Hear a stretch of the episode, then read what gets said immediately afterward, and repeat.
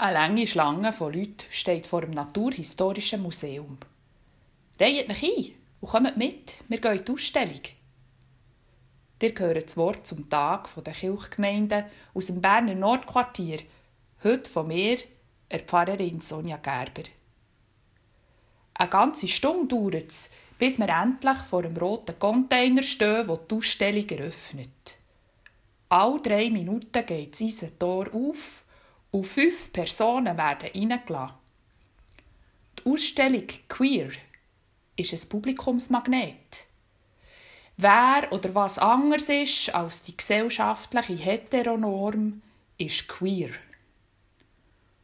Unter dem Titel Vielfalt ist unsere Natur zeigt das Museum männliche Seepferdli, wo Junge ausbrüten. Oder eine Eidechsenart, wo es nur in weiblichen Form gibt und was sich gleich fortpflanzt. Und dann ist da noch der Clownfisch, wo wie auf Knopfdruck sein Geschlecht kann wechseln kann. Thematisiert wird dort das homosexuelle Verhalten in der Tierwelt und dass es in der Natur keine generell festgelegten Geschlechterrollen gibt. Eine Station in der Ausstellung widmete sich am Thema Queer und die Bibel. Das ist nichts, was man in drei Minuten verhandeln kann, aber es ist gut gemacht. Über Kopfhörer redet ein freundlicher Theologieprofessor zu mir und erzählt, wie man gäng wieder zitierte kritische Bibelstellen zum Thema Queer heute könnte lesen. Es ist eine Ausstellung, wo es vielleicht mehr um einen selber geht als in anderen Ausstellungen. Ihr habt es vielleicht gemerkt. Es geht nicht nur um Tiere, es geht auch um uns Menschen. Ich bin selber gefragt, wo ich mich dann einreihen in der Rolle der Geschlechterkategorien. Und wie ich rede, zum Beispiel wie rede ich einen Menschen an, der weder klar männlich noch klar weiblich zu lesen ist. Meine Tochter hat das auf ihre unkomplizierte Art ganz spielerisch ausprobiert. An einer Station nämlich kann man mit einem Stofftier reden. Man kann dem Fragen stellen und das Stofftierli wiederholt das, was man gesagt hat. So kann man gerade hören, hm, wie tönt das eigentlich? Behandelt die Menschen so, wie ihr selbst von ihnen behandelt werden wollt.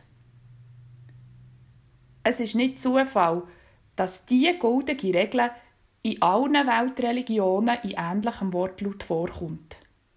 Sie ist mir in dieser Ausstellung überall gerade wieder gegenwärtig gewesen.